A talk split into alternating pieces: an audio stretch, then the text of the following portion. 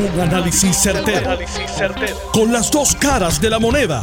Donde los que saben no tienen miedo a venir. tienen miedo a venir. Esto es el podcast de Análisis 630 con Enrique Quique Cruz. Tres alcaldes que son unos alcaldes poderosos dentro del Partido Nuevo Progresista varios de ellos que Wanda Vázquez los está tratando de reclutar. Uno de ellos ha dicho que no se va a meter. Otro dijo que estaba con Pierluisi. Y honestamente el Cano no sé con quién está, pero la gobernadora ha estado mucho por Cataño. Y Cataño florece y crece. Eh, así que son tres alcaldes que en esta campaña primarista y luego de este terremoto que no afectó directamente a ninguno de sus municipios, porque los, los, temblores, terremotos fueron en el área sur, pero que sí se han visto afectados por la no electricidad. ¿Y qué es lo que crea la no electricidad? La gente, nosotros lo primero que pensamos es que no tenemos luz, todavía hay cientos de miles de personas que no tienen luz y cientos de miles de personas que no tienen agua, eso es inaceptable, pero la realidad es que el que no haya luz le afecta al bolsillo de los municipios. Le afecta al bolsillo de los municipios. Y estos municipios que son Bayamón, Cataño y Guaynabo tienen unas economías muy dinámicas, muy bollantes, y los tres municipios están perdiendo millones de dólares en IBU están perdiendo millones de dólares en patente, están perdiendo millones de dólares en sus arcas municipales, que en adición a eso no reciben los dineritos que recibían antes de el Estado principal libre asociado de Puerto Rico. Por lo tanto, cada día, cada día que pasa, pues es un, un pinchazo que se llevan las arcas municipales de todos los municipios en Puerto Rico, pero estas tres en específico podría incluir a San Juan, pero no sé si la alcaldesa está en Puerto Rico. ¿Alguien sabe? ¿Alguien ha oído algo de la alcaldesa de San Juan? ¿Tú has oído algo, zombie? ¿Eh? ¿Verdad? Yo tampoco. Pero la semana que viene va a aparecer porque son las fiestas de San Sebastián. Pero la realidad es que, estando en una primaria, recibiendo un cantazo económico, y tres alcaldes muy poderosos dentro del Partido Nuevo Progresista levantarse y criticar la gestión de José Ortiz, pues no solamente me da la razón a mí con lo que yo hago, sino que en adición a eso le pone una presión bien brutal a la gobernadora porque la gobernadora lo perdonó. José Ortiz ha sido perdonado. Ha sido su contrato ha sido extendido para que aquellos que no lo sepan, el contrato de José Ortiz ha sido extendido y ha permanecido ahí con todas las mentiras y los engaños que han ocurrido. Escuchemos las declaraciones del alcalde de Bayamón, Ramón Luis Rivera Cruz.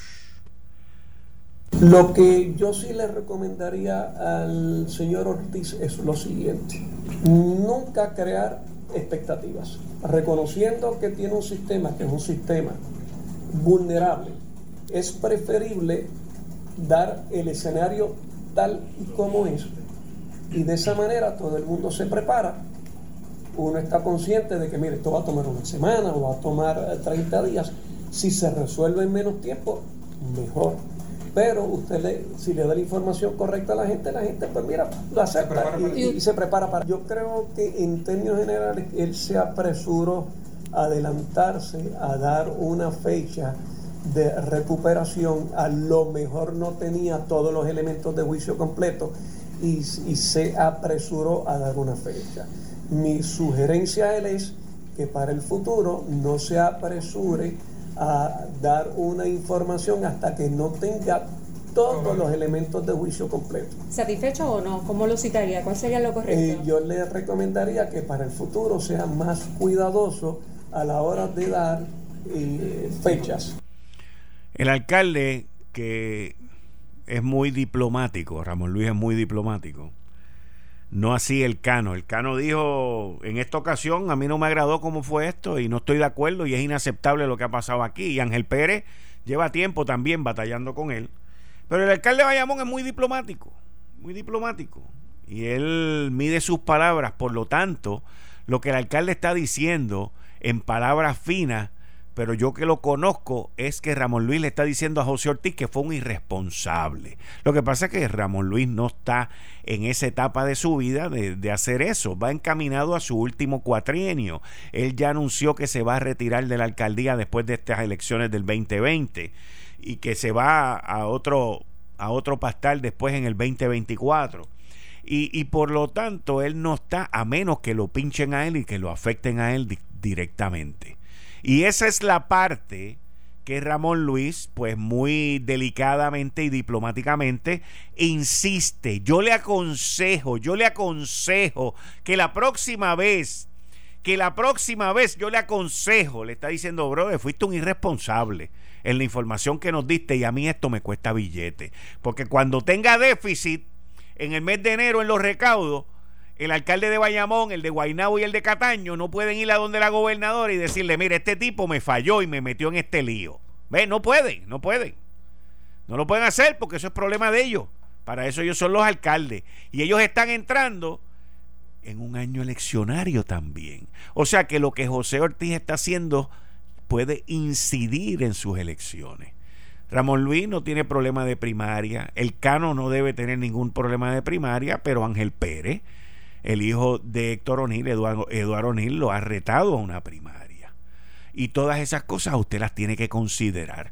La pregunta que yo le hago a ustedes, ¿el mensaje que mandaron estos tres alcaldes fue para José Ortiz o fue para la gobernadora? ¿Para quién fue? Yo entiendo que fue para la gobernadora. Y entiendo que lo que ha ocurrido aquí le ha afectado a la gobernadora. La gobernadora ayer estaba bien molesta cuando salió en un reportaje que vi de primera hora que dijo que iba para Monacillo, que iba para el centro de control de Costa Azul, que iba para aquí, que iba para allá. Pero después de todas esas reuniones, el panorama cambió. Y a José Ortiz lo perdonaron.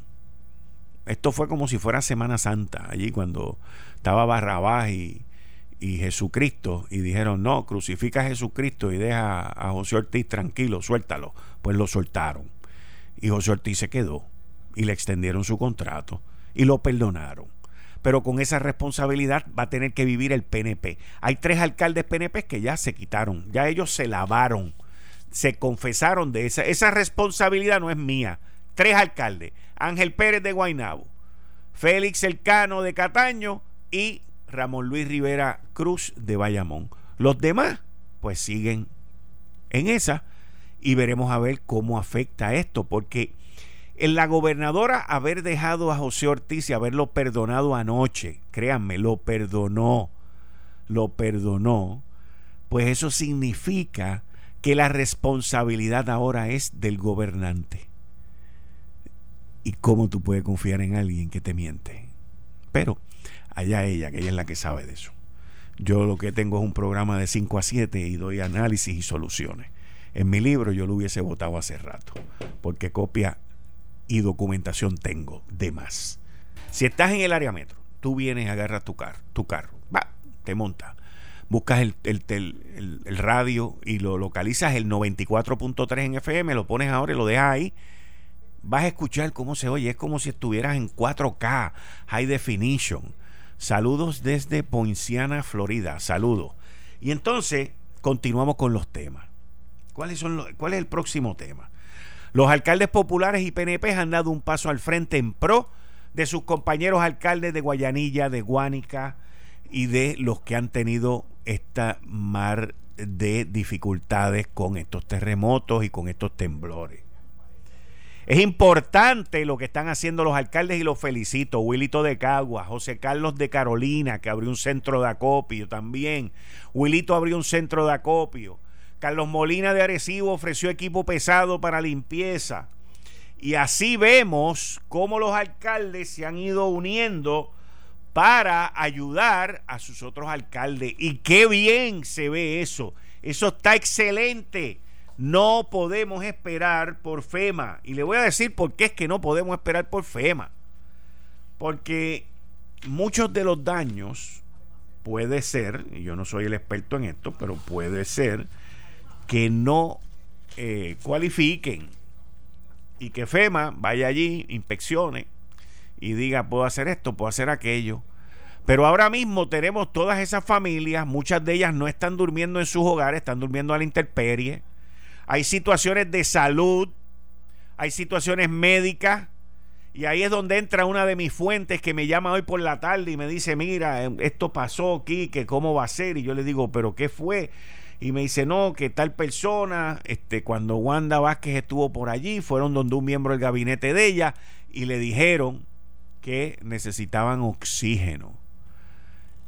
Y el miembro del gabinete le dijo, yo no tengo chavo para eso, llamen a FEMA.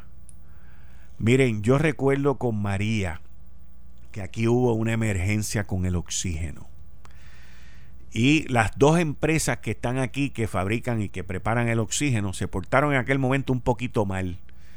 Y luego que le metimos dos o tres bastagazos por aquí, pues se empezó a enderezar la cosa. Una de ellas, una de ellas, que es el que controla el 85% del oxígeno, dijo que si le ponían una planta de 2 millones de pesos para echar para adelante la fábrica, que ellos no tenían problema. Yo le hubiese dado 2 millones de patas por abusador y por ser un mal vecino y un mal ciudadano corporativo. Porque eso es ventajismo.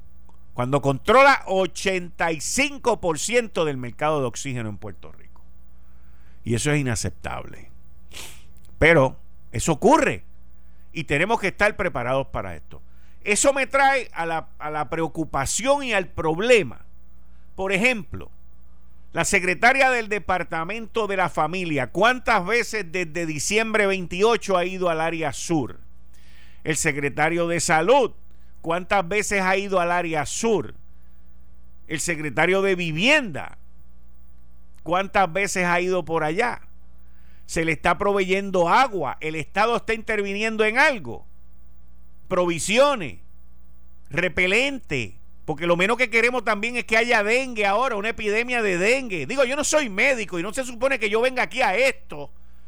Pero la gente me trae las preocupaciones y las tengo que traer. Porque pueden haber enfermedades que salgan de estos refugios ahora, como ha ocurrido en el pasado. Entonces, ¿por qué tienen que esperar a que yo traiga estos temas aquí y molestarse conmigo cuando esa es la responsabilidad y la labor de ustedes? ¿Por qué? Servicios médicos, han enviado médicos allá a hacer exámenes, o sea, prevención, ¿han hecho algo? No, no sé, vamos a decirlo de esa manera. Yo sí sé, pero no sé. Entonces, esto no es solamente el ir allí, tomarte fotos, saludar gente, eh, mostrar cara de preocupación. No, y esos niños que no están yendo a la escuela, todo esto, esto es un aparato de gobierno que la Junta de Supervisión Fiscal le autorizó 260 millones de pesos para la emergencia. Y yo sé que gran parte de ese dinero se lo van a dar a José Ortiz la energía eléctrica. Eso yo lo sé. Por eso es que no lo votaron y lo perdonaron. Esa parte yo la entiendo. Pero no todo puede ser para energía eléctrica. ¿Qué van a hacer con esa gente? ¿Hay oxígeno o no hay oxígeno? ¿Qué van a hacer? No, no, no quiero criticar, no quiero criticar a los médicos, no los quiero criticar, pero me pregunto yo, aquellos médicos que estuvieron envueltos en lo de Haití, aquellos médicos que han estado envueltos en lo de María, que hicieron caravanas, que fueron a visitar lugares aquí, ¿han hecho algo como eso de nuevo? me pregunto, me pregunto, porque es que yo no sé. Yo me pregunto. Por eso es que le doy tanto reconocimiento a estos alcaldes que se están uniendo y que están haciendo estos esfuerzos por esas personas que no tienen casa, que están a la intemperie, porque estos alcaldes están haciendo algo por los de ellos, por los de aquí, por los de aquí. y en el sur hay mucha necesidad. Y si nosotros somos tan dadivosos, porque lo somos, cuando ocurre algo fuera de Puerto Rico, ¿por qué no lo podemos hacer ahora? Pregunto yo, y no es para yo llevarme el crédito ni nada, ni la publicidad, porque no me interesa. Yo vengo aquí a analizar y dar soluciones. ¿Alguien ha pensado que todos los medios de comunicación se unan y hagan un, un radiomaratón, un telemaratón para los damnificados ayudarlos? No sé. Yo no sé, pero quiero saber. Quiero saber y quiero respuesta. Yo solo doy ideas, análisis y soluciones. A ver, que lo haga, arranquen por ahí para abajo, metan caña. Pero lo que hemos hecho por México, por Haití y por todos estos países alrededor del mundo, tenemos que empezar en Puerto Rico también por hacerlo. Y con esto, antes de que me vaya, quiero hacer un anuncio muy importante. Necesito que me llame el alcalde de Guánica. Alcalde de Guánica, usted tiene el teléfono de aquí, la llamada no es al aire. Necesito hablar con usted, no va a tomar más de un minuto. Si quiere hablar en el programa, no tengo problema. Pero lo estamos buscando y no tiene nada que ver. Es que tiene que ver con ayuda, alcalde. Tiene que ver con ayuda. Necesito que llame aquí a Noti1, alcalde. El alcalde de Guánica. Voy a una pausa, regreso inmediatamente con ustedes en el programa número uno de soluciones, análisis y respuestas rápidas. Estás escuchando el podcast de Noti1. Análisis 630 con Enrique Quique Cruz. Ahora vino hoy porque me da una manita aquí el compañero Dani El Machete Hernández. Dani, bienvenido a Análisis 630. Como siempre, tú estás conmigo los lunes y los viernes. Bienvenido, muchas gracias. Gracias, Quique. Aquí respondiendo a tu invitación y saludos a todos los amigos que, nos sintonizan hoy miércoles, casi feriado, porque el tránsito es como si fuese un día feriado por ahí. Ven acá, te voy a hacer una pregunta. ¿Los empleados públicos trabajan mañana? Pues fíjate, yo no tengo respuesta para eso todavía. ¿Alguien sabe si los empleados públicos trabajan mañana? Porque las clases se suspendieron. No, las clases están bien, pero hay gente que tienen que ir al registro demográfico, hay gente que tienen que hacer 20 cosas. Pero las clases, ¿por qué? bueno, porque, hay que, Yo estoy de acuerdo, hay que inspeccionar las la, No, no, yo no he dicho si estoy de acuerdo no, no, las escuelas hay que inspeccionarlas. Hay que inspeccionarlas. Fantástico, sí. ¿Cuál es el plan? ¿Por qué región van a empezar? Pues debe empezar por el sur por el norte no tiene que empezar. Puede empezar por el sur. Si me preguntaras a mí, yo te diría que, en el sur no debe haber clases. Punto. Ok, por una semana. Bueno, eh, eh, las clases, la suspensión de clases indefinidamente debe ser en la región sur, en la región de Ponce, en la región de... Fíjate, yo, yo iba a plantear algo parecido, pero con el, con, con el trabajo de los empleados públicos. Yo entiendo que los empleados públicos, de, si están en el área norte, y en otras áreas que no sea el área azul ya pueden empezar a reportarse mañana. Ese es mi entender. mío también. Pero por otro lado, hay que hacer algún tipo de acomodo porque los hijos de, la, de toda esa gente, la gran mayoría, están en escuela pública y ¿qué van a hacer con los hijos? Ese es otro problema. Porque acuérdate que las escuelas son indirecta y directamente el cuido de esa gente. Sí, sí, esa no es la razón, pero ese es el, el, el efecto, sí. el efecto. y entonces si no hay escuela hay que buscar un cuido. Exacto, no solamente buscar un cuido, pero es hacer un acomodo. Hay que hacer un acomodo porque estamos en una situación anormal. Sí, así es. Y me imagino que deben hacer los mismos acomodos que se hicieron durante María. Pero la luz, tengo entendido que está llegando en, en áreas y ya, según vaya llegando la luz, la gente se puede ir a presentar a sus trabajos. Estoy hablando fuera del área sur. Lo del área azul lo tenemos que tratar independiente. Y el que tenga la peculiaridad de que pueda trabajar de su casa porque trabaja de su casa. Vive en el área azul, pero trabaja en San Juan. Hay un montón de gente así, pues entonces se atiende esa peculiaridad, por lo menos en, en, en términos del gobierno. Y yo estoy seguro que en la empresa privada también van a ser sensibles a ese asunto. Pero yo en, en, esta, fíjate, cuando yo veo que debe ser así, en términos generales, es cuando esas amenazas de lluvia, esas amenazas de huracanes, yo recuerdo este eh, por ejemplo bajo la administración de Alejandro que, eh, que se tomó a broma después la explicación aquella de que los que viven de aquí para allá pero trabajan de allá para acá esos van a las 12 y los que viven de allá para acá pero trabajan de aquí para allá eso entonces son a las 8 y tú sabes e, esa cosa cuando tú te estás enfrentando a un fenómeno que tú no sabes por dónde va a entrar ni por dónde va a salir ni cuántos cambios ni, ni cuánto puede cambiar el rumbo Pues a mí me parece que ahí debe ser todo el país y punto. No llovió, pues mañana seguimos la normalidad. Mira, me dicen que acaba de temblar en Yauco. Sí, no, no. Yo ayer y antier, yo estuve allí el día de Reyes, yo estuve allí el, día después, o sea, ayer. Allí tiembla cada 25, 30 a las minutos. 4 y 36 de la tarde. Cada media hora tiembla. O sea, es, es una cosa de verdad impresionante. Unos se sienten más, otros se sienten menos, pero se siente...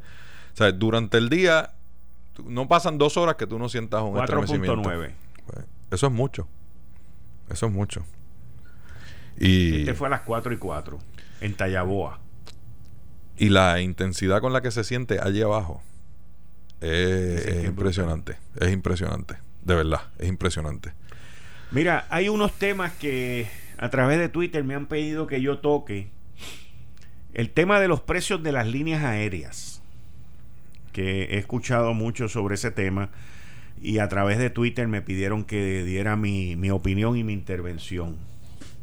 Miren, eh, las líneas aéreas tienen un sistema, todas las líneas aéreas tienen un sistema de computadora que es el sistema el que automáticamente se encarga de establecer los precios. Allí no hay una persona diciendo, ah, en Puerto Rico se chavaron, vamos a subir los precios a 1.500 pesos one way. Eso no existe, ¿ok? Pero sí existe, escúcheme bien, pero sí existe gente con inteligencia humana, no artificial intelligence, con inteligencia humana, que si hay un desastre en Puerto Rico pueden intervenir en el sistema y no permitir que el sistema se vaya a home. Eso existe también. y las líneas aéreas que operan aquí en Puerto Rico deberían de estar pendientes cuando ocurren estas situaciones, porque ellos tienen los sistemas allí, y de mirar cuando los precios se ponen en 700, 800 y hasta 1200 dólares one way, ida nada más, o vuelta, para evitar que eso ocurra, levantan el teléfono, llaman a su oficina de allá y le dicen, mira, no podemos hacer esto porque nos van a matar aquí. ¿Ve? Y si el de allá no respuesta, y le no le importa un divino porque ocurre eso. Hay par de gringuitos y gringuitas americanitas que ¿sabes? son así porque ellos entienden que eso es lo mejor para la línea aérea, pues uno lo escala. Y para eso aquí en Puerto Rico existe una directora de turismo, existe un secretario de Estado y existen otros componentes gubernamentales que levantan el teléfono, llaman al presidente y le dicen, brother, te estás extralimitando, voy a tener que hacer unos comentarios al respecto. Así es como funciona esto. ¿Ok? Así es como esto funciona. Y entonces nosotros tenemos que alertarles a ellos para que esas cosas no ocurran. Aquí hubo una línea aérea que permitió que sus precios se treparan en 700 y 800 pesos para salir de Puerto Rico. Qué chulo. Eso se va a ver más bien que el cara en la ganancia, pero no en la ganancia corporativa como ciudadano corporativo que son aquí. Así que no son cosas que ocurren hechas por el ser humano, pero sí pueden ser y tienen que ser evitadas por el ser humano. Hubo una, la misma línea aérea esa que, dijo, que hizo esas cositas, que es su sistema, porque es el sistema, y lo digo honestamente, es el sistema de computadoras y de precio que se llama Yield Management. Yield Management es que mientras más demanda hay, pues el precio se los aviones, miren, esto es bien sencillo, yield management. Y no es por echármela, pero esto lo inventó American Airlines hace muchos años atrás, hace más de 30, 40 años. El sistema de computadoras viene y tienes la tarifa más económica. Vamos a decir que la tarifa más económica de ida son 199 pesos y la más cara es de 800 pesos. La más barata tiene un bucket. Un bucket es un, slot, una, una asignación de 40, de 40 asientos en ese avión. El avión vamos a decir que tiene 150 asientos, pues el 25% se lo vamos a dar a la tarifa más barata. Una vez esa tarifa se acaba, ese, ese bucket, esa localidad de asientos se acaban, ese 20% se acaba, pues entonces sale a vender el próximo y el próximo y el próximo hasta que llega hasta el de 800. Por lo tanto, si de momento viene un rush de demanda como hubo en Puerto Rico después del, 6 de enero, estamos en época de, de lo que se conoce como época alta, que de por sí los pasajes en esta época para venir y para salir de Puerto Rico son más caros porque estamos en la temporada alta de turismo. Estamos en la temporada alta. Comenzó el 15 de diciembre más o menos y dura hasta Semana Santa. Que de por sí los pasajes los hoteles están más caros. O sea, tenemos nosotros tenemos que analizar estas cosas con todas las distintas áreas que tienen influencia sobre esto. Estamos en temporada alta para avión, estamos en temporada alta para hoteles, estamos en temporada alta para todo lo que es caro en el Caribe. Mientras allá hace frío, la gente quiere venir para acá. Mientras hay más demanda, más caro cuesta. Eso es, la vida es así. ¿Ok? Hasta en Venezuela y Cuba. La realidad de todo esto es el gobierno de Puerto Rico tiene gente que se supone que estén pendientes de eso, que llamen a la línea aérea y le digan, papá, no te pongas mal porque te voy a tener que quitar el co advertisement, te voy a tener que quitar los chavitos que te estoy dando para publicidad, te voy a tener que hacer esto, te voy a tener que hacer aquello porque me está haciendo a mí quedar mal. Aparentemente eso no se hizo. No se hizo. Pero alguien gritó por allá y empezaron a hacer las cosas como son. Y quien más tiene que gritar es el consumidor. ¿Ok? Porque eso es así. Miren, en Isla Verde hay un hotel, hay una cadena de hoteles que, que en Estados Unidos, esa cadena de hoteles, yo creo que eh, lo más barato que tú puedes encontrar es, una de esas cadenas de hoteles.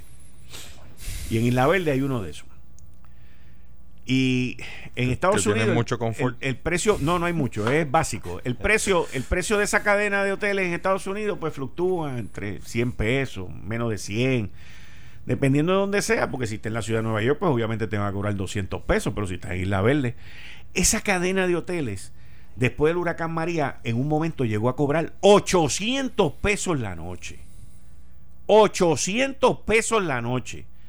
Las líneas aéreas que dan servicio aquí en Puerto Rico cancelaron los vuelos porque el gobierno inepto en aquel momento no le pudo garantizar un número de habitaciones para que las líneas aéreas pusieran a sus tripulaciones aquí de noche y se pudieran ir por la mañana a un precio de 200 de 200 de 300 pesos, pero no a 800 pesos. Ninguna línea aérea va a pagar eso por más emergencia que haya. Y el gobierno falló y, by the way, advertidos fueron. Yo me senté con la gente y les dije, miren, va a pasar esto.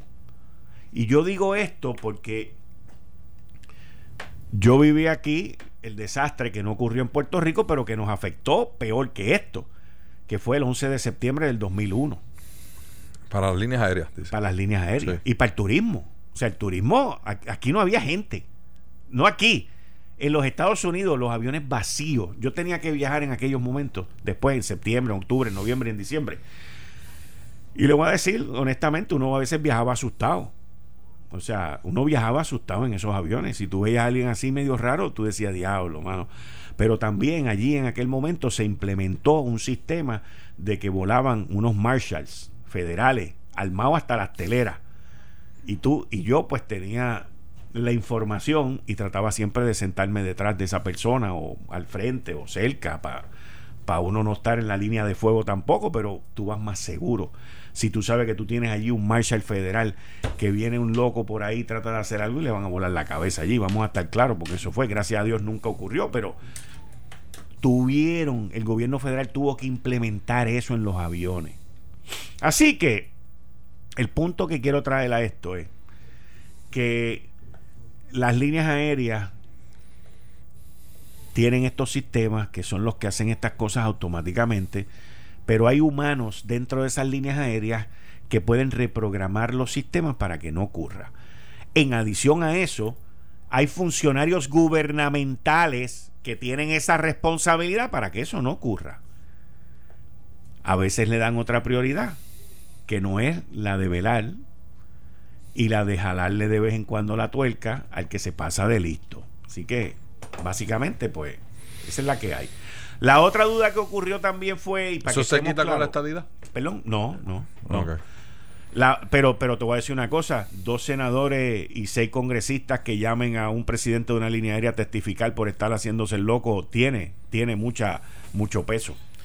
Ahora, lo otro que ocurrió fue cuando se fue la luz, que la gente de Aerostar rápido salieron a decir, mira, estamos operando.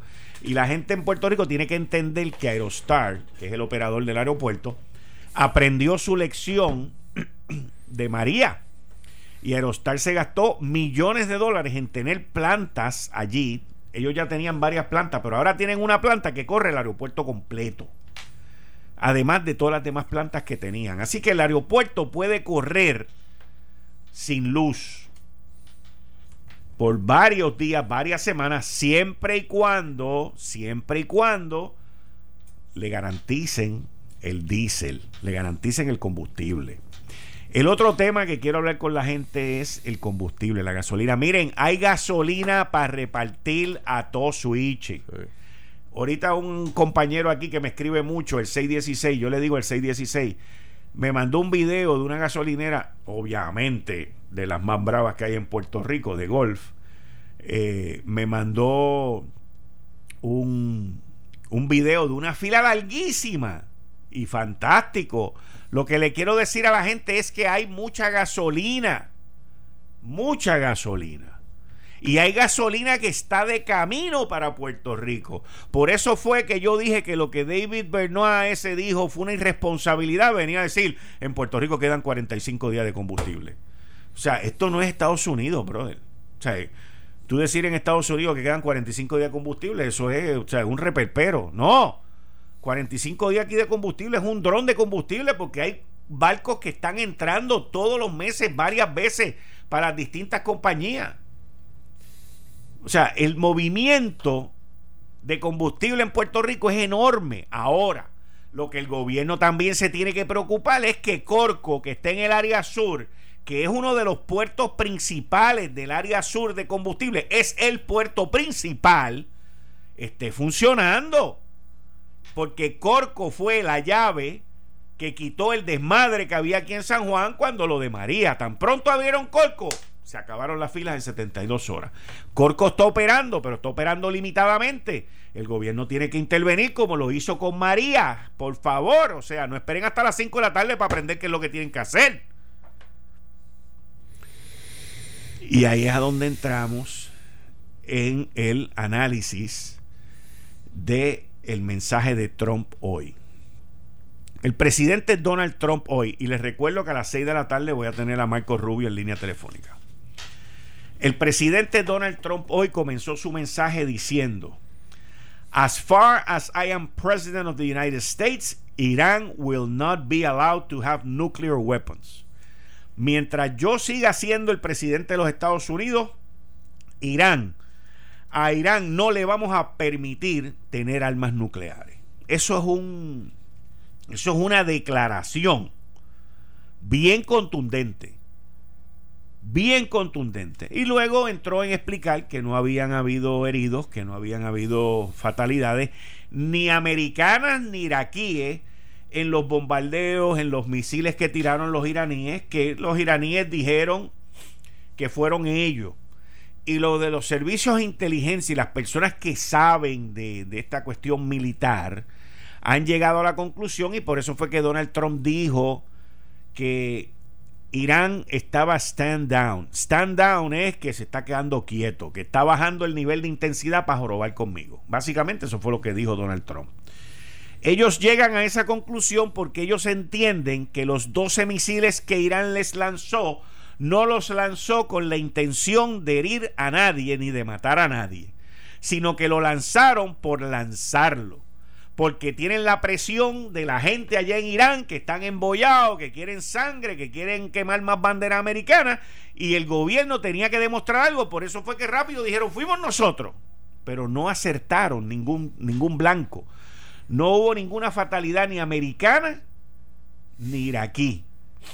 Y Trump dijo, gracias a la tecnología que tenemos de sistemas que detectan estos misiles y se encargan de que no den en su sitio.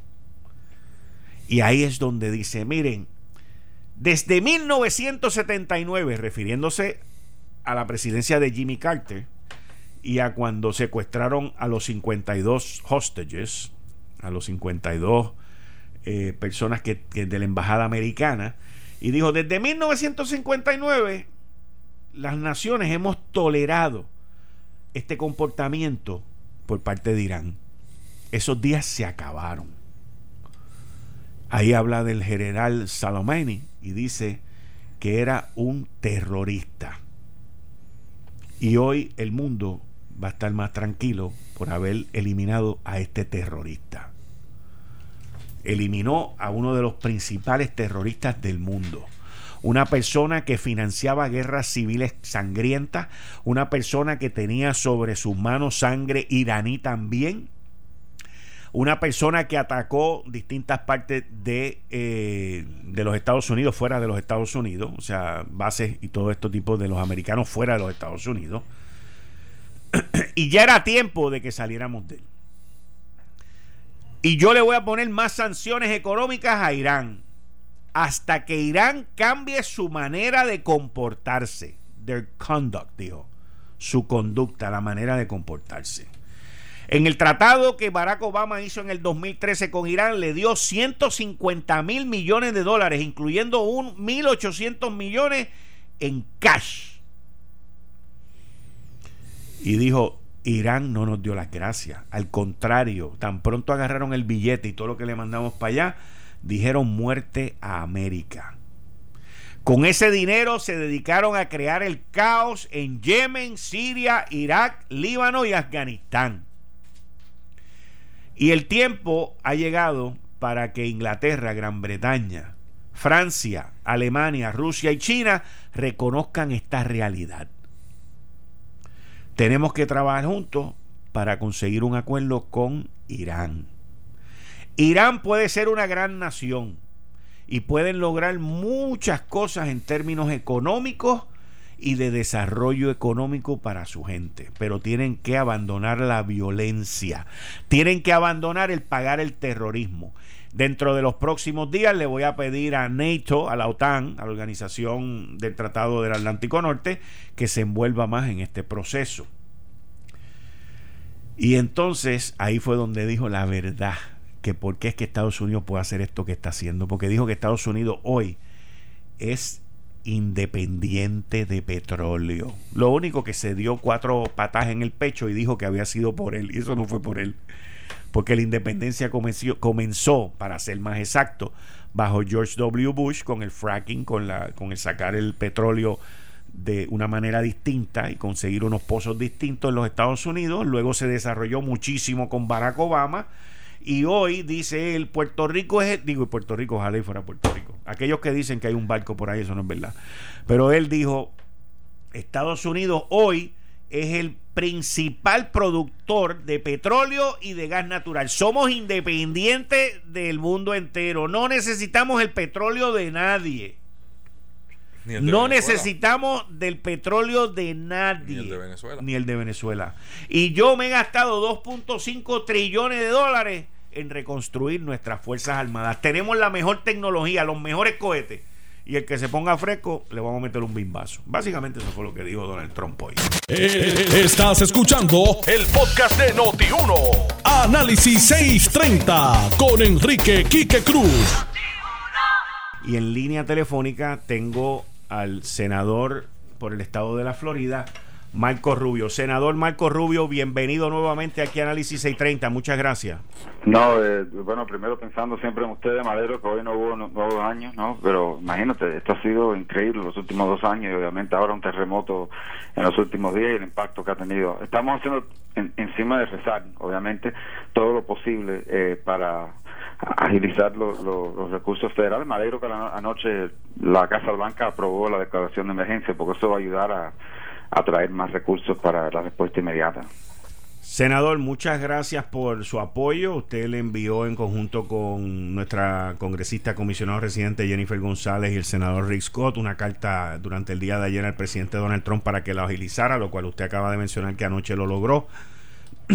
Pero nosotros aquí todavía tenemos la dificultad de, los fondos eh, del huracán María que son los fondos que se supone que vengan a reconstruir el sistema eléctrico, que es lo que todavía estamos viviendo hoy. O sea, esas fallas que todavía existen en el sistema son las que todavía nos afectan hoy.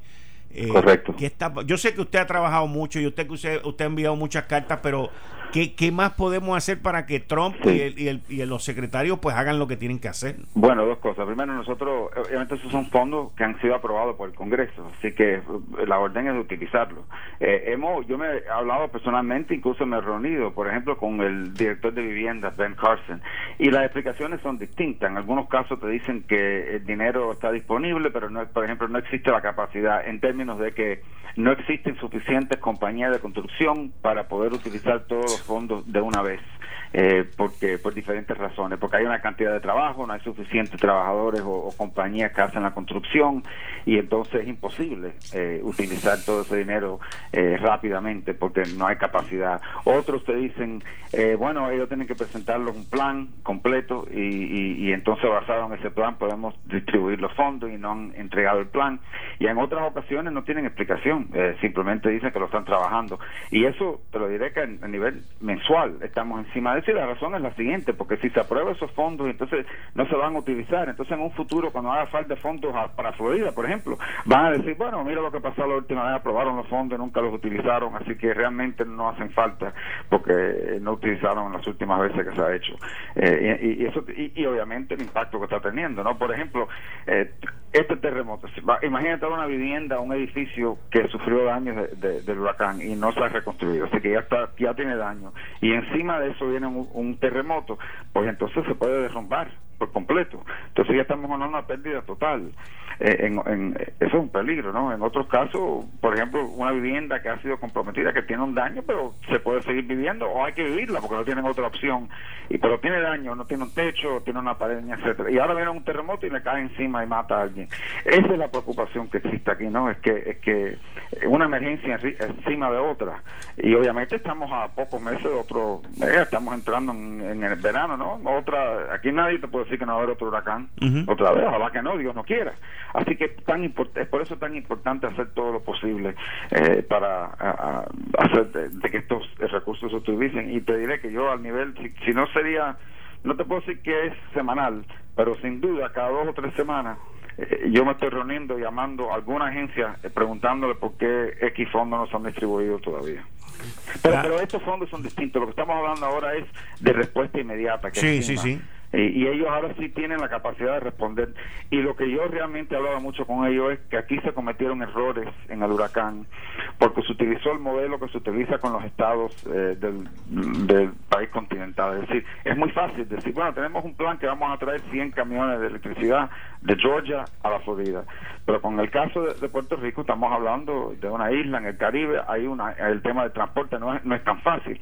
No podemos tener el mismo plan para Hawaii, por ejemplo, Puerto Rico, que lo que tenemos para Florida, o Georgia, o Alabama, porque hay eh, eh, temas logísticos. Por eso que yo siempre he pensado que tiene que haber una participación de los militares, porque ellos son los que tienen la capacidad de traer equipos grandes en largas distancias, eh, como, como tuvieron que ser en las Bahamas también, cuando estábamos ayudándolos a ellos.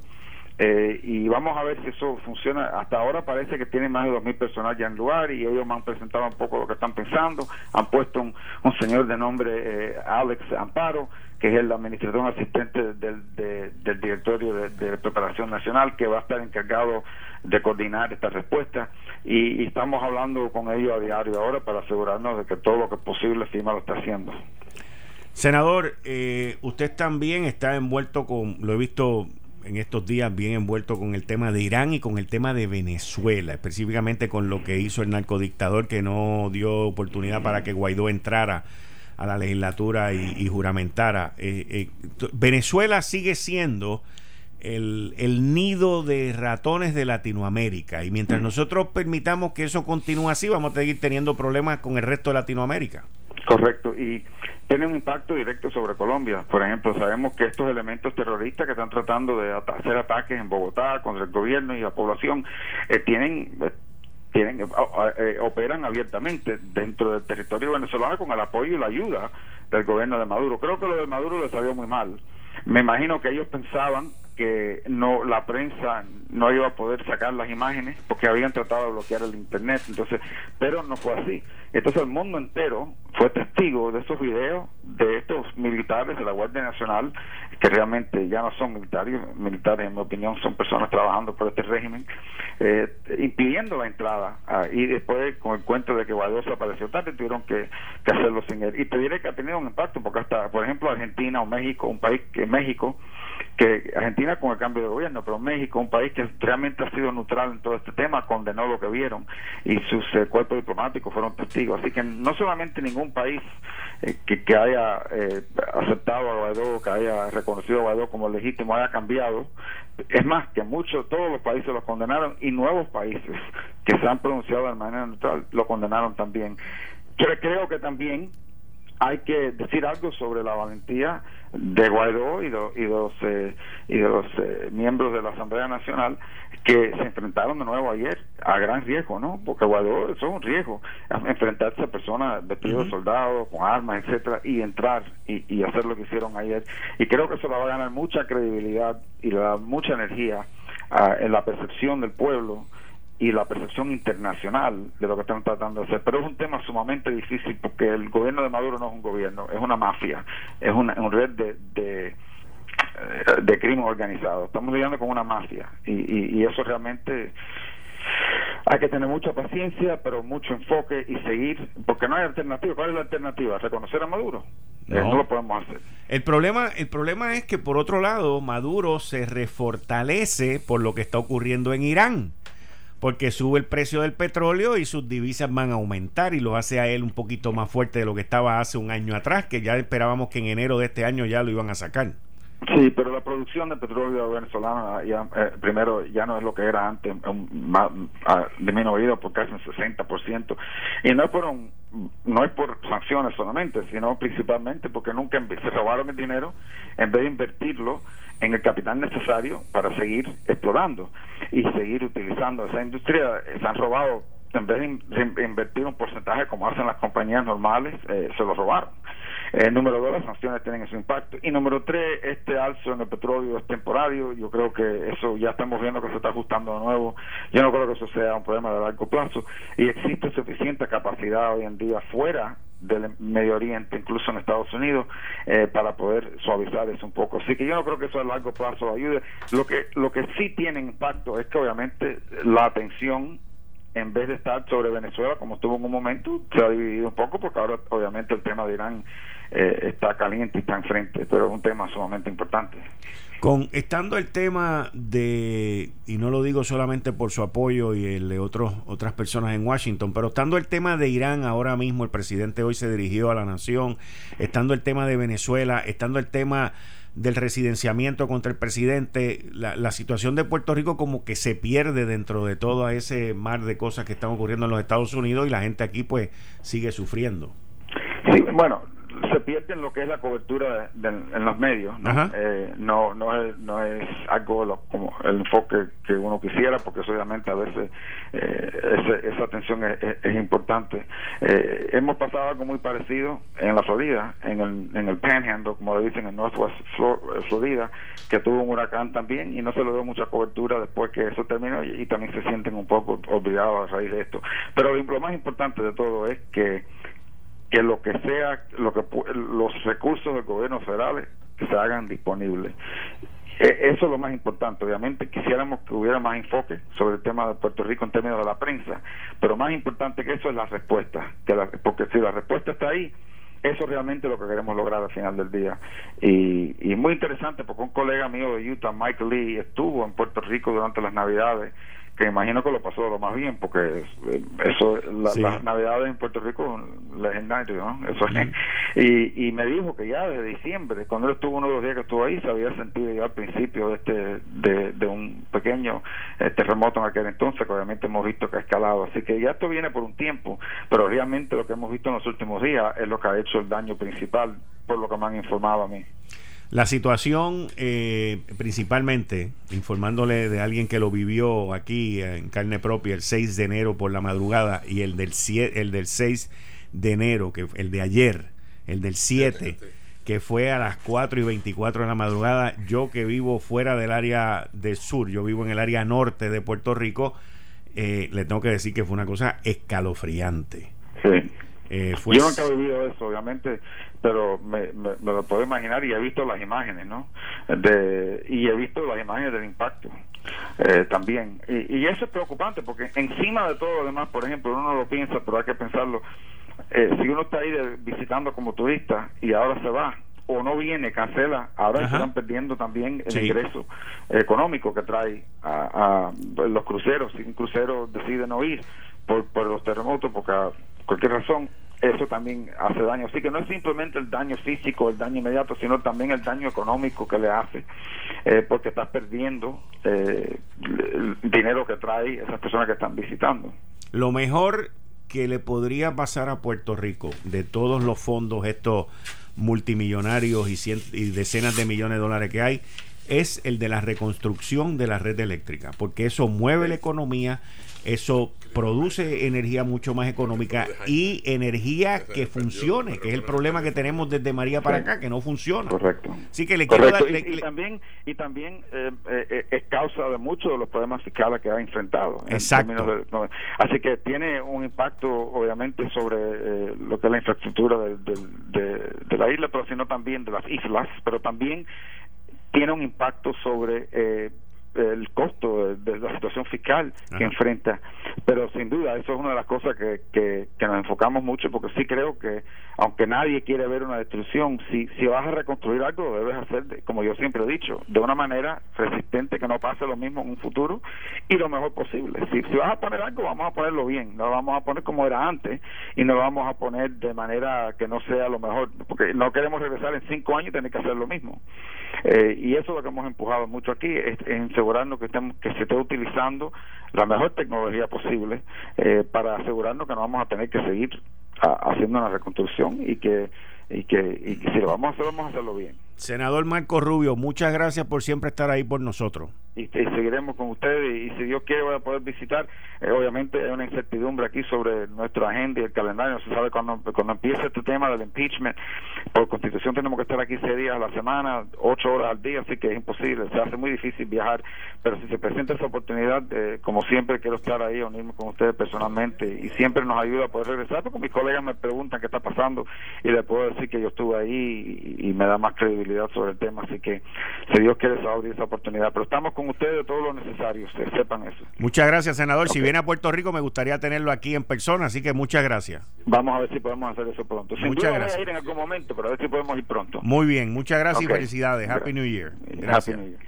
Ahí escucharon ustedes al senador Marco Rubio, que siempre nos ha dado la mano. Fue el primero que levantó la bandera cuando después del huracán María le dijo al presidente de los Estados Unidos, Mr. President, hay que enviar a los militares a Puerto Rico. El que primero que hizo eso, el que vio las dificultades que estamos viviendo aquí y el que primero nos dio la mano, que mandaron aquí a un general de tres estrellas. Primero habían mandado a uno de una estrella y ese lo llamaron y trajeron a Buchanan de tres estrellas. Fue Marco Rubio. Si no, estaríamos en la edad de piedra. Bienvenido Ronnie Jarabo de nuevo, bienvenido Daniel Machete Hernández. Buenas tardes, Quique. Un placer estar aquí, como siempre, los miércoles contigo y con el pueblo de Puerto Rico en este momento tan difícil para el país. Saludos, Quique. Que yo hubiese querido preguntarle al senador Rubio si realmente se detiene el, el, impeachment cuando hay una declaración de guerra. Cuando pues. entiendo que no. Pero he escuchado la teoría de que sí. un, presidente que está en una declaración de guerra no puede ser este es que no hay llevado a juicio. Bueno, pero ¿Tú dudas de que la vaya a ver? Sí, sí, sí, porque es ah, que aquí no ha habido declaración de guerra desde la Segunda Guerra Mundial. De, todas maneras, pues, no quiere decir que no vaya a haber una intervención bélica, pero declaración de Pero hay una cosa, Dani, que yo no la sabía y me enteré en estos días.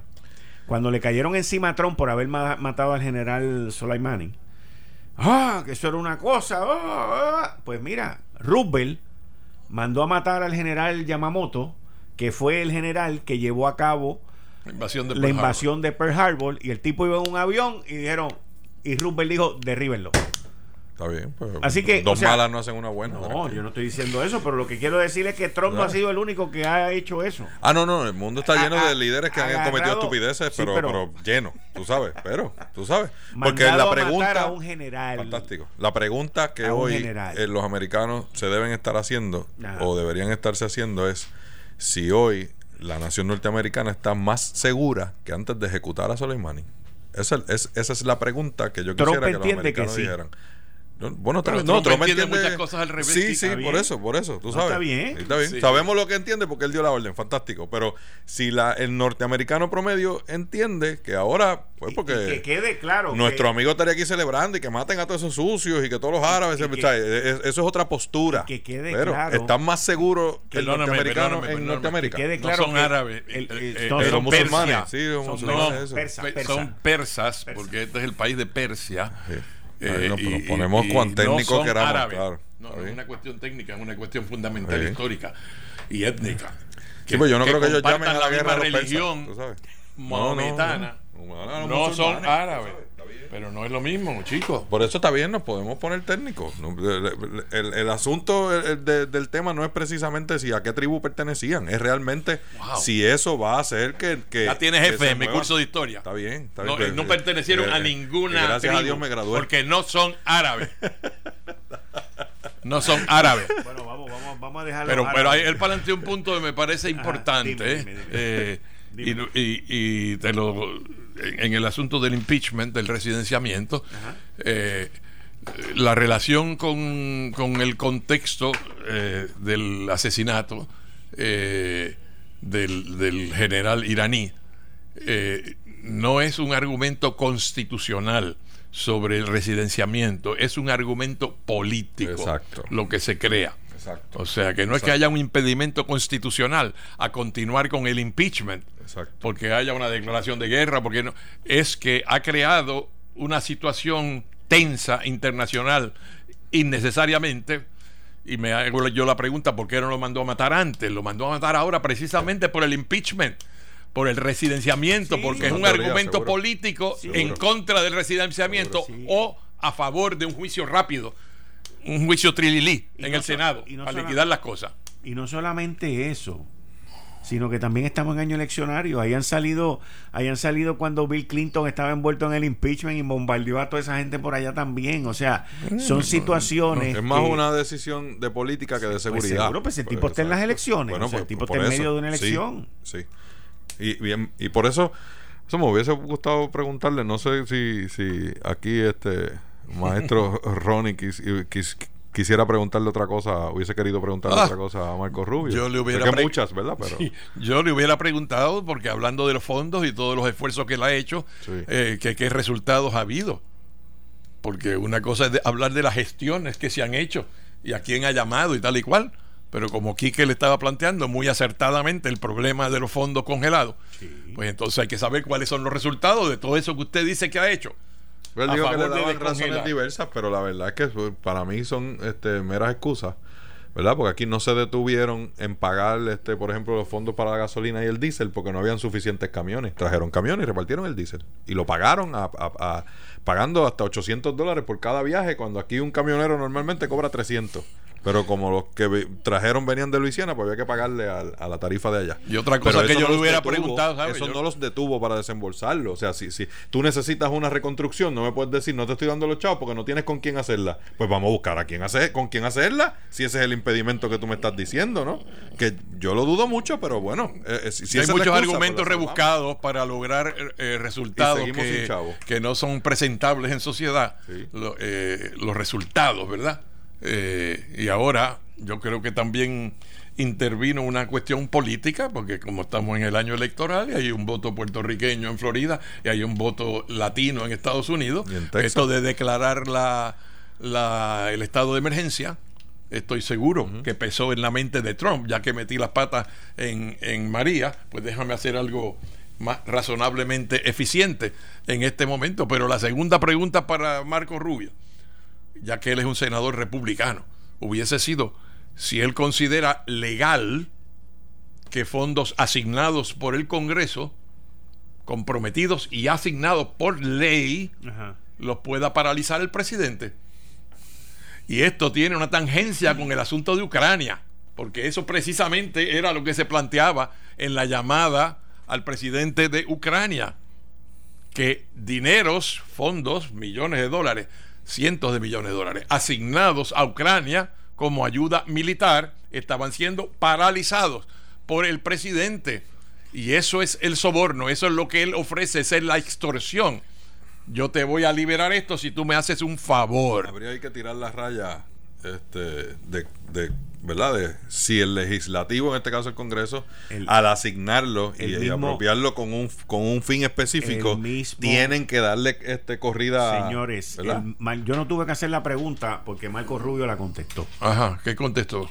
Él dijo que la preocupación que ellos tenían era de que esto estableciera un precedente para otros estados. Para otros estados y que ven, y que vinieran y dijeran, así mismo lo dijo, porque yo no la pregunta no se la tuve que hacer porque él lo dijo. Él dijo, "Mira, mi preocupación con esto es que vengan en el futuro y digan, ah, eso pasó en Puerto Rico después que apropiamos, después que designamos, después que sacamos un dinero. Con nombre y apellido. Con nombre y apellido, que venga el Ejecutivo y nos pase el rolo. Y nos ah. vengan y nos hagan eso a nosotros acá. Y él dice, esa es la importancia de que esto se lleve a cabo. Pero eso es una preocupación de él. El punto es si es legal o no. que lo diga él si yo le hubiera preguntado esa pregunta, yo no sé cómo lo hubiera contestado. Yo sí. ¿Cómo? ¿Que es ilegal? No, hubiera dicho. Él, no iba a decir que Ah, claro que no. Se hubiese montado en la bicicleta. Que está en medio de un residenciamiento. Se hubiese montado en la bicicleta. Sí, él hubiese, vuelta, hubiese dado vuelta, en eso.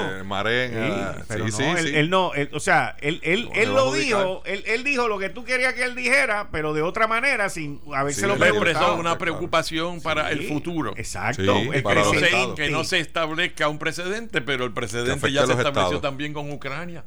¿Ok? Porque eso es lo que está en el fondo de todo esto. Que el presidente controla el desembolso, la rama ejecutiva controla el desembolso de los dineros asignados por la rama legislativa. Con esa llave cerrada ya vamos más de un año. Claro, ¿cuánto tiempo ha pasado ya aquí? ya van dos años este, del huracán. Faltan ocho meses, ocho meses. Para tres años para tres años. Claro, estamos en dos años y medio. O sea, 36 menos 8, estamos en 28 meses. estamos en el mes 28. Esa asignación. Claro, pero la asignación no ocurrió de inmediato. Por eso, no, fue como seis meses. De María. A eso me refiero. o sea, en ese congelamiento llevan dos años. Llevamos dos años congelados, exacto. Llevamos dos años congelados. Y el problema es que son dos años que hemos perdido de economía creciente.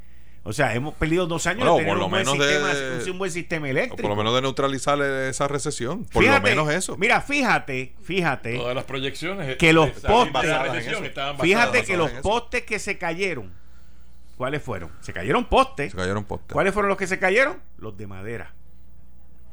¿Ok? Tú no viste ningún poste ni de cemento, ni viste ningún poste de los nuevos de metal. Hablando de, estoy hablando ahora, del sí, ahora estoy ah, hablando del terremoto. estábamos hablando de María y cambiaste al terremoto. Está bien, pero pero pero mirando esto, o sea, cuando, en las imágenes que yo he visto, todos los postes que yo he visto en el piso, en Guanica, en Guayanilla y todo ese sitio por ahí, son postes de madera, de madera viejos. ¿Ok? y aquí en la Autoridad de Energía Eléctrica nos dijeron hace seis meses que aquí ya no iba a haber ningún poste de madera. ¿Ok? Pero esos son otros bueno, la autoridad eléctrica dice, muchas cosas. y lo que le dijo a la gobernadora ayer. acaba, de, acaba de sacar Endy.com. ¿Tú lo viste? Eh, ¿Ah? Fue una entrevista, creo que de David Bernal. No, no. José Ortiz acaba de confirmar en Endy.com que que la electricidad, la gran mayoría de la gente no va a llegar hasta el fin de semana. Pero si el uno de los directores, de los jefes del directorado, dijo al mediodía que esta tarde, a más tardar mañana por la mañana, él esperaba que tuvieran ya prácticamente todos los clientes servicios. Es que están dando un doble mensaje, un doble mensaje aquí, pero lo que dice Quique, yo escuché una entrevista ayer que parecía más un dentista sacando una muela para hacerle las preguntas al amigo José Ortiz. Eh, y lo fue llevando precisamente a admitir eso que tú acabas de decir. No lo quería decir, pero lo fue llevando y por lo tanto mañana que, ya es jueves, eh, todavía creo que en San Juan no tendremos electricidad, aunque hoy mismo prometían que esta tarde o esta noche iba a haber. A la gran mayoría que lo dijeron. Lo dijeron por eso. Es que hoy de, de noche y de madrugada, más del 75%. Ahora me acaban de mandar aquí el, el flash ese de, de Andy, que dice que José Ortiz confirma Mira, de endy.com. La mayoría de los abonados de la Autoridad de Energía Eléctrica no tendrá el servicio de luz hasta el fin de semana. Que la mayoría no tendrá. La mayoría. La mayoría no o sea, que todavía están menos de que no está hablando de lo que hay otra cosa, eh, otra categoría que es estabilizar el sistema. O sea, que a quien se le dé no se le quite otra vez, ¿verdad? Y eh, eh, eso va a tardar tres semanas. Yo escuché, bueno, yo escuché, mira, aquí está el reportaje, vamos, para decírtelo como usted el reportaje. La mayoría de los clientes de la Autoridad de Energía Eléctrica no tendrá luz hasta el fin de semana. Eso es contundente. José Ortiz, director ejecutivo de la corporación, indicó que restaurar las operaciones de Costa Azul tomará muchos meses y cuidados y más. Las averías son graves. Ya dijeron que un año. mínimo un año. Las averías son graves. Si todavía no tiene servicio eléctrico, vístase de paciencia, pues la generatriz privada AES le comunicó a la Autoridad de Energía Eléctrica que no podrá reiniciar sus operaciones hasta el viernes. Miren. Ah, bueno, ahí es que está el detalle. Pero sí, pero, vamos, estaban contando que AES entrara hoy son 500 megavatios. Sí, pero no, no, le estoy echando la culpa a eso. No, ecoeléctrica, AES, está hablando de, Guayama. Estoy hablando de la de la de carbón, de, carbón. de la que legislaron para que saquen las cenizas de aquí, que no pegue, que se tiene que ir en un par de años. Pues entonces, no dependamos de AES. Mire, echándole la culpa a AES. Si no la queremos aquí. Pero ¿quién dijo eso? Ese es el artículo. No la queremos aquí. de ser así, es posible que la mayoría de los abonados de la autoridad no tengan servicio hasta el fin de semana, por la que la corporación pública no podrá restablecer el servicio al 70% de sus abonados este miércoles, como lo había dicho. Habían dicho que era hoy. Una rectificación, otra modificación. Ah, es cierto. Pero son muy eh, optimistas. Yo, vuelvo y le repito a la gobernadora, esto se refleja en ella. En ella, no se refleja en Bueno, ella lo sabe, por eso va a visitar las plantas, ¿no? Ella lo perdonó anoche. Ah. Ahí lo tiene. Lo, perdonó nuevamente. De nuevamente, sí. Lo perdonó anoche. Así que ahí lo tiene. Pero acuérdense, el malo soy yo y a mí es el que me pagan para hablar de él. Acuérdense de eso. Eh, estás escuchando el podcast de Noti1. Análisis 630 con Enrique Quique Cruz. Escuchen esto. Dani se está riendo. Ronnie está molesto conmigo. Pero se está riendo. Pero se está riendo porque no esperaban esto. Pero antes le voy a decir lo que pasó. Un chiste de Quique, un chiste. Un chiste. para el hit parade. Ronnie viene y me dice: Tengo a Papichi en línea, que voy a hablar con él ahora. Carlos, un momentito. Usted se va a reír también con esto. Ronnie viene y me dice: No, porque están discriminando, que pusieron este. Yo no dije nada de eso. Yo hice una pregunta. Una pregunta. Que por qué, que por qué la luz la pusieron primero en, en Guaynabo y Bayamón. Exacto. Se me cruzó por la mente que tienen dos alcaldes PNP. Exacto. y quise, yo, no quiero pensar eso. Y, yo tú dijiste que no era por eso. ¿Que era por qué? Porque Alejandro y, David vivían en Guaynabo. y los populares controlan la autoridad eléctrica. No sobre todo. Con José Ortiz, sí, sobre todo. Sobre todo. Por eso mismo, por eso mismo. Usted equivocado. Tendrá muchas cosas, pero popular no es. Mira, tengo lo que tiene ese de popular lo tengo yo de persa. Como decía este. tengo al alcalde, alcalde Santos Seda, Papichi, bienvenido a Análisis 630. ¿Cómo estamos? Saludos, Quique. Saludos para cada uno que conforma el panel. Un saludo a todo el público. Bueno, estamos viviendo momentos extremadamente difíciles en nuestro pueblo de Guánica, lo antes ya expuesto durante todos estos días, donde la salud emocional de nuestro pueblo se ha visto trastocada grandemente y donde se cabo una vez más a la generosidad del pueblo puertorriqueño a que ore mucho por nuestra gente, que ore mucho por nuestros niños. Estamos viviendo momentos de desesperación. Hemos perdido todo, Quique. Hemos perdido alrededor de 175 viviendas. Esto es en el informe más reciente de lo que estamos haciendo a diario, informe por el Cuerpo de Manejo de Emergencias. Hemos perdido la carretera 333 que conduce al Hotel Copa Marina y Caña Gorda. Eh, hemos perdido la Casa Alcaldía, el Centro de Gobierno, la Escuela Intermedia Gritina Seda, la Escuela José Rodríguez Soto, y a esto hay que añadirle más de 10 comercios que se han perdido producto del colapso de estos sismos, los cuales pues comenzaron el día 28 de diciembre y hasta el día de hoy la red sísmica ha cuantificado más de mil, los cuales han sido de magnitud entre los 2.6 a los 6.8. Wow. Alcalde, algo que lo podamos ayudar, que, que, que necesita, que urge. Yo ahorita, eh, en mi primera media hora, dije que aquí mucha gente se mueve a hacer telemaratones para ayudar a Haití, para ayudar a México, para ayudar al otro, y que no he oído nada para ayudar a estos tres municipios y a todos los damnificados que ha habido con esto. Pero en, en términos de urgencia, ¿cuál es el el artículo que más ustedes necesitan ahora mismo? Agua, Quique. En estos momentos lo más urgente que necesitamos es agua. El agua potable es de suma importancia eh, para nuestra gente y sabes que en la medida que nosotros todos los días, ahora mismo estoy en juntas en las comunidades entregando y en la medida que llega, así mismo se va, porque pues es de alto consumo. ¿Por qué, no, no, hay agua potable allá? O sea, no, no está funcionando el agua ahora potable. Mismo, ahora mismo estamos sin el servicio de la autoridad de acueducto alcantarillado, lo cual debe estar normalizando ya próximamente, pero como todavía no está normalizado, todavía no ha llegado, tengo que ser responsable. De igual forma, nosotros tenemos un refugio en el Coliseo Mariano Tito Rodríguez con 250 personas. Allí nosotros estamos dando terapia psicológica, alimentación, techo a, toda esta gente que está aquí, todos nuestros compueblanos, pero en la medida que aquel que me esté escuchando sea un profesional de la salud, de la psicología, de la enfermería, es bienvenido a podernos ayudar allí. De igual forma, eh, alimentación, suministro, pamper para personas mayores, con flay para los nenes, en fin, todo lo que llegue es bueno, porque en momentos de crisis, pues tú sabes que todo esto se agudiza. Alcalde, algún número de contacto para que la gente programe, para que la gente coordine el llevar lo que vayan a, llevar para allá. Conozco mucha gente que sé que van a responder este llamado, muchas empresas. ¿Alguien a quien se pueda contactar? Claro que sí, el 787-638-6455. Este es el señor Anthony Pérez. 787-638-6455, Anthony Pérez. De igual forma, la señora Josa Martínez, ayudante especial, 787-396-5989. 396-5989.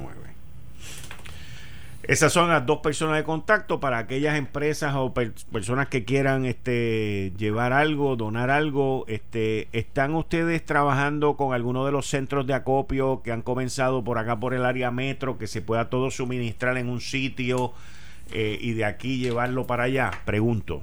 Bueno, no, al momento nosotros hemos estado trabajando directamente. Eh, han llegado distintas entidades, entiéndase, bueno, han llegado distintas entidades, por no mencionar algunas y se me queden otras, eh, lo cual hemos estado recibiendo. Eh, hemos estado recibiendo paletas de agua. Eh, durante la tarde de hoy estuvo la senadora Evelyn Vázquez, el senador Nelson Cruz, el alcalde Carlos Molina estuvo por aquí con nosotros, el alcalde Joe Román también nos estuvo llamando, la, la señora Alessandra Lúgaro, Pedro Pierluisi, nos estuvo llamando, ha estado con nosotros el presidente de la Cámara, el presidente del Senado, en fin, hemos tenido a todos aquí ayudándonos a, nosotros, los distintos compañeros del área, como el alcalde de Laja y demás. Hemos estado pues en una coinonía, la cual pues en beneficio del pueblo. Alcalde, eh, muchas gracias. Sé que usted no para de dormir, no para por no solamente por la gente de su municipio, pero también los pueblos aledaños que han venido donde usted. Le doy las gracias y yo quedo a su completa disposición. En lo que yo lo pueda ayudar, usted tiene mi teléfono celular, usted me llama y lo resolvemos inmediatamente. Claro que sí, que voy a tomar tu palabra y agradezco la oportunidad que me das de poderme comunicar a través de tu programa. Cuando usted quiera y como usted quiera. Gracias, Quique. Buenas noches. Mis queridas amigas, amigos, ustedes escucharon al alcalde de Guánica, Santo Seda, Papichi.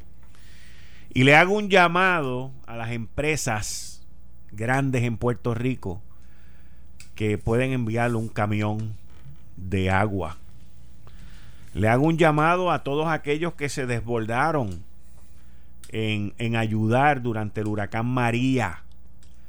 Estos amigos de nosotros en Guánica, en Guayanilla, necesitan de nuestra ayuda, de nuestro apoyo. Y les voy a dar dos teléfonos para que ustedes llamen y si no les contestan envíen mensajes de texto Pero por favor, tenemos que unirnos y tenemos que ayudar. Yo por mi parte le voy a escribir a mis amistades también. Lo voy a publicar en mi cuenta de Twitter para unirnos en apoyo, solidaridad, donativo con estos municipios que necesitan nuestra ayuda. Por otro lado, le pido al Estado, a la Autoridad de Acueducto y Alcantarillado, al Departamento de Salud, a comedores escolares, al Departamento de la Familia y a cualquier otra dependencia que quiera tener una iniciativa. O sea, a mí me da vergüenza. A mí me da coraje. A ti te da coraje. Pero a mí me da vergüenza el yo tener que hablar con un alcalde que necesita agua agua, que necesita pamper para adultos, que tiene unas necesidades básicas de un incidente que ha ocurrido hace menos de 72 horas, que allí se supone que esté, mira, aquello esté pero cundido. La Junta de Supervisión Fiscal dio 260 millones de pesos para utilizarlo en esta situación y aquí hay gente del gabinete diciendo que no tienen dinero para eso, que llamen a FEMA. Y tengo un alcalde pidiendo agua. ¡Agua! ¡Maldito sea agua! Yo no puedo entender esto. En un sitio donde lleva temblando más de una semana cada media hora, cada hora. No pasa una hora que no se estremezca aquello allí. Y todavía el sol de hoy, esta mañana yo escuchaba a la secretaria del Departamento de la Familia, no había pasado por esos pueblos. Y a mí me da coraje, Quique, porque yo que me crié y nací en Mayagüez, sé cómo es el asunto de que cuando eh, llovizna en San Juan hay que paralizar el país, pero cuando nos ahogamos en Mayagüez y sacamos gente en Yola y en máquinas, pues tú sabes, está, ah, está lloviendo y esa indignación es la que siente la gente regionalmente allí, que si el 7 de enero no se estremece San Juan, no salen las noticias y no bajan la gente del gobierno hasta allá. Y todavía hay algunos jefes de agencia y secretarios que ni siquiera han llegado allí a supervisar qué están haciendo su gente y su personal. No han llegado allí. No hay ni siquiera todavía un canal de comunicación entre esos pueblos para poder repartir esa ayuda porque lo que necesita Guayanilla no necesariamente es lo mismo que necesita Guánica, pero no hay una cabeza a nivel nacional que pueda estar dirigiendo esos trabajos y están los alcaldes solos, solos, y el Estado tirado para atrás, esperando. Yo, dentro de toda esta situación, le doy gracias a Dios que por lo menos es un área controlada, porque si fuera todo el país, yo no me quiero imaginar la debacle que tuviéramos. Y podemos por lo menos, como está sucediendo ahora, alcaldes de municipios aledaños, la Asociación de Alcaldes ayudando, la Federación de Alcaldes ayudando, asistiendo, llevando sus equipos, llevando sus recursos. Y por lo menos pues hay gente que dentro de, la situación están operando bastante normal y pueden socorrerlos a ellos. Pero si fuera todo el país, yo no... O sea, e, es una cosa que, que, que es espantosa. Le para los pelos a cualquiera. Bueno, claramente Puerto Rico no está preparado para este tipo de incidentes que no sufrimos hace más de 102 años, ¿verdad? Pero no hay sentido de urgencia, Ronnie. No hay sentido de urgencia yo de no, Yo no puedo coincidir plenamente. Pues yo sí, porque yo he estado allí eh, en estos días y no hay sentido de urgencia en atender eso. Creo que muchísimos líderes del gobierno, figuras del gobierno, han estado allí presentes desde temprano. Desde temprano. Yo que estuve el día antes a que empezara a temblar, el día 27 en Guánica, eh, y quisiera volver para ver eh, el cambio, ¿verdad? Y me había identificado con este alcalde que lo he visto en las noticias eh, apelando precisamente a la labor gubernamental de emergencia que hay que dar. y entendía lo que, lo que tú estás disputando, ¿verdad? Que el gobierno sí estaba respondiendo adecuadamente. Me regocijaba de escuchar alcaldes de, de grandes ciudades y poblaciones mayores yendo a la ayuda de esto. Me preocupaba, eh, y me alegro que Quique haya mencionado en, el, en la misma línea a Guánica y a Laja, ¿verdad? Porque aquí no puede haber ni partidismo ni regionalismo. Correcto. ¿okay? Aquí tiene que ser un acto de solidaridad patriótica de todo el mundo. Eh, y, yo no quisiera pensar que nadie va a decir, pues yo como soy PNP voy a ayudar a los alcaldes PNP y yo como soy popular voy a ayudar a los alcaldes populares. Eso no debe ser la norma aquí. Ahora, lo que tú estás planteando, eh, si nos están monitoreando, debería preocupar a los que tienen la responsabilidad de dirigir, si es correcto como tú señalas, que secretarios de este gobierno con responsabilidad primaria por las labores que hay que hacer allí no se han presentado todavía, no han dado cara, no han mirado eh, y, han enviado, qué sé yo, a directores regionales, o a ayudantes especiales. Eh, pues eso está mal, eso no hay manera de excusarlo. Eh, y entonces cuando escuchamos el alcalde eh, que es miembro del partido de gobierno eh, traer su queja que tú la habías señalado que salió por, por, salió publicado la noticia y entonces Quique le ha llamado y él con su propia voz aquí ha dicho cuál es la situación. Pues algo está mal algo está mal cuando en un asunto tan básico como el agua y los alimentos eh, eh, gente que él mencionó que estaban en el Coliseo los refugiados, pero tenía el problema que los que las personas no querían entrar al, área de refugio porque entendían que estaban en peligro allí también. Y cuando se ha dado una situación en Ponce, donde los daños no son de esta misma envergadura, pero hay un grado de inseguridad en cuanto a los refugios. O sea que esto es la máxima prioridad en este momento del gobierno debe serlo. Y si hay algo que está en desfase aquí o alguien que no se ha montado en el, en el tren de la urgencia, pues hay que montarlo a la fuerza porque no hay manera de excusar ni justificar que en una situación como esta haya esa escasez en el pueblo más impactado que debe ser Guánica, pero el de al lado, Guayanilla, ha tenido daños muy serios y he escuchado eh, al amigo Nelson, alcalde de Guayanilla, haciendo los planteamientos. En Laja también hay muchos refugiados en San Germán, increíblemente, porque eso es más para arriba. No he escuchado de Sabana Grande, que está en el medio. He escuchado al alcalde de Yauco hacer los planteamientos. O sea, esto es una tragedia eh, que abarca muchos pueblos. Mira, ¿sabes qué, qué sucede también?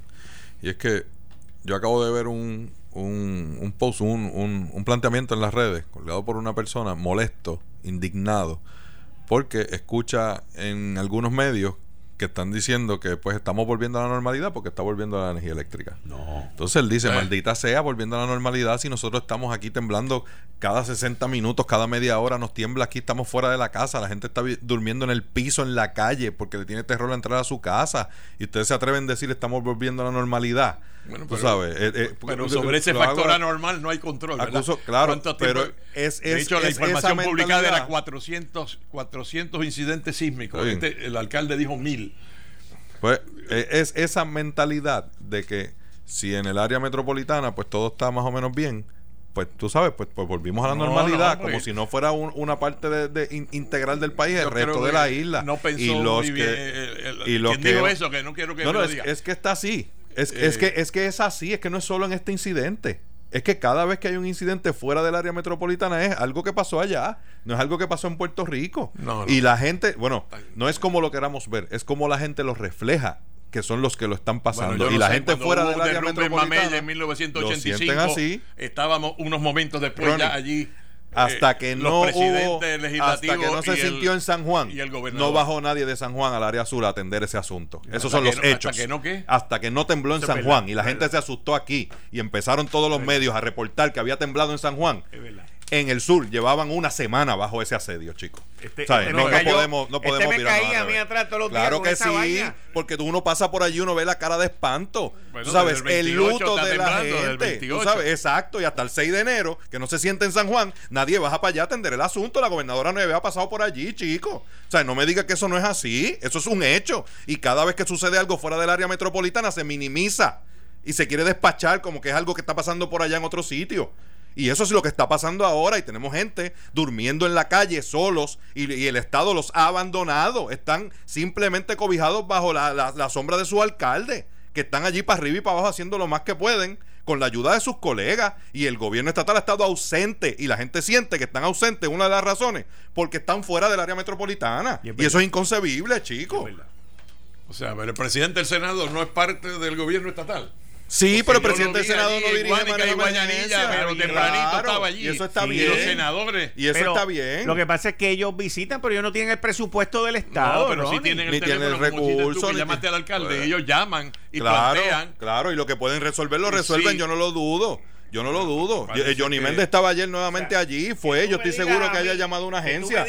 Pero ¿por qué Johnny Méndez tiene que llamar al secretario de salud para pedirle que atienda a los enfermos allí si esa es la labor del secretario? Es verdad. No, es que yo pues, al secretario de salud decir que había hecho un montón de cosas. Ah, no, no. Bueno. Si las hizo o no las imagino. hizo. Hay que, hay que verlas, ¿no? Eh. Que Papichi me diga a mí que necesita agua.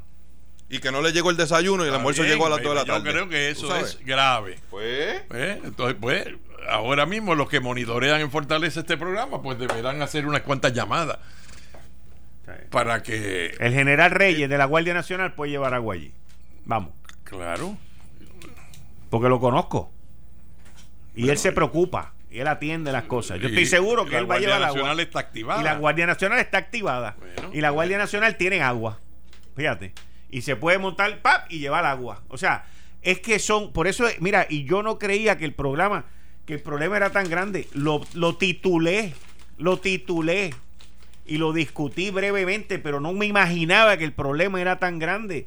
Cuando dije en mis titulares, hay un problema de ejecución en el gobierno, principalmente en el área de salud, pero no en el área de agua. O sea, es que esto se cae de la mata. Porque eso es lo más elemental, Por lo eso, más básico, exacto. Pero si hay hay muchos sitios en Puerto Rico que no tienen servicio de agua en este momento. Sí, por las fallas eh, eléctricas, la falta de bombeo, claro. Eddie, ven acá. la, salubridad. Antes de que nos vayamos, me quedan dos minutos, dos segundos. Cuéntame, que vi que tú tiraste un tuit ahí de, de una información que salió de energía eléctrica. ¿Viste que no soy yo? Dímelo. No, no, es, no en ¿Eh? efecto no es nada personal, definitivamente. ¿Viste? Ok. Ok. Eh, Central Costa Sur, hasta un año fuera de servicio. Ecoeléctrica ni AES entrarán por lo menos en 5 o 6 días, lo cual representa el 25% de la carga eh, de los megavatios necesarios para correr el país, que está... Pero son tres plantas, eso es más. 2000, son tres plantas. No, entre, entre, las dos tienes dos mil y pico, casi dos mil megavatios. Pues, pues, y, la, y, la, demanda pico son 2.200. ¿Y la demanda pico son 2.200? 2.200. Pues. Más una reserva de algo. Más la redundancia que se necesita. Claro. Pues si tienes tres fuera, que eh, en promedio son 400, vamos a ponerle, pues que es la mitad casi. Ahora, ven acá, este Eddie. Yo, me, yo me imagino. Él hizo la admisión hoy. Yo me imagino que estos se enteraron hoy, porque estos no sabían de eso, ¿verdad que no? Pero tú sabes por qué fue. porque andaba con la gente de FEMA. Y tenían a los macaracachimbas allí de los titanes de la llanura. Ahí no tenía opción de decir va a llegar esta noche o va a llegar mañana. O sea, de, meter el embuste. Como lo hizo anoche. wow, ustedes son ustedes el presidente y vicepresidente del fan club. ¿De cuál fan club? Del fan club de José Ortiz. No, pero es, Que, es que aquí tienen la prueba, no soy yo, yo no tengo una persona en contra del tipo. Pero desde el primer momento se aceptó que había daños importantes en Costa Sur. No. Yo lo escuché con estas orejas grandes que yo tengo. Eso fue ayer. Perdóname. Eso fue yo lo escuché desde el primer momento se dijo que había daños graves en Costa Sur. Eso fue ayer. Luego se, dijo que había daños también en, en la ¿cómo se llama? Ecoeléctrica. Que es en la costa sur también. por los permisos que de se la añade planta desmineralizadora esa. Eh, claro, la pérdida de Eso fue ayer, pero previo a eso, todavía está el audio aquí mismo. Él dice, estamos revisando las líneas, pero ya mañana por la mañana, o perdóname, a mediodía vamos a tener la... Después cambió que va a ser hoy por la mañana. Oye, si estás revisando las líneas, todavía no sabes si hay daño estructural y o Y by the way, él nos había dicho que las líneas ahora se revisan con drones. Sí. Así que, o sea, eh, eh, anyway, no importa. Ahora lo que importa es conseguir agua catre. General Reyes, José Juan Reyes, necesitamos agua catre, necesitamos de artículos para Guánica, Guayanilla, Sabana Grande, Yauco, que hubo Peñuela, Peñuela, y Laja. Laja. La Guardia Nacional está activada, hay una falta de ejecución. Y hay chavo. Y hay chavo. Y hay dinero. Que no lo dio la Junta. La Junta lo que hizo fue liberarlos de la reserva. Que no es lo mismo que darlos. no, no, porque es que él dice, la Junta nos dio. que la Junta no nos dio. Son dineros del gobierno de Puerto Rico que están paralizados y congelados en una reserva y ellos los liberan ante el desastre. Hay una diferencia. No, pero, pero para que lo liberen lo tienen que autorizar, ¿verdad? Y si lo autorizan, te los dan. Pero no los dio. No los dio como si fueran del bolsillo de ellos. Es que ellos no tienen bolsillo. claro, no. Es que ellos no tienen bolsillo yo sé que te gusta pasarle la mano, pero a mí no me gusta pasarle la mano. Los congelan para pagar la deuda como parte de las reservas que nos obligan a hacer, que son excesivas y obedecen a la filosofía de austeridad. Eso Ahora los liberaron. Que no es lo mismo que dar. Los dieron. Lo que dice pero tú sabes que, no garantiza el desembolso. Ah, en efecto. No, está bien. Pero tú sabes que yo no tengo problema si no los tuviesen congelados, los hubiesen malgastado, no los tuviéramos. No estarían. Y, yo no, y yo no, soy abogado de la Junta y bastante duro que ¿eh? pero... yo, yo recuerdo aquí hace unos añitos atrás que había un fondo de emergencia y cogieron y se lo limpiaron. O sea, y ahora no se lo pueden limpiar. Mira qué cosa. ahora hacen otras cosas. Los ensucian, ¿eh? Oye, pero llegó ahí el presidente. Pero mira. Llegó ahí ayer. Eh, sí, yo estaba allí. Llegó ayer. yo estaba allí. A, José Carrión estuvo allí, fue a Guayanilla, este fue a Guánica. Yo, Originalmente estaba allí, habían liberado 130 millones, ahora lo subieron a 260 y lo más probable es que lo suban más. O sea, pero el punto que te quiero traer, que fue lo que yo dije en la pausa, que tú me dijiste, ven acá, esto y lo otro. José Ortiz ha ido a los sitios donde yo laboro a decir que yo soy payolero y que a mí me pagan. y yo lo que estoy diciéndole a mi amigo aquí, Eddie que, yo sé que él ha oído eso también, que, se, que Eddie se dio cuenta hoy que no es personal, que eso fue lo que Eddie dijo, dilo tú, o sea, no es personal lo que yo tengo en contra de él, es profesional, porque yo sí tengo prueba de él, él no tiene prueba de mí.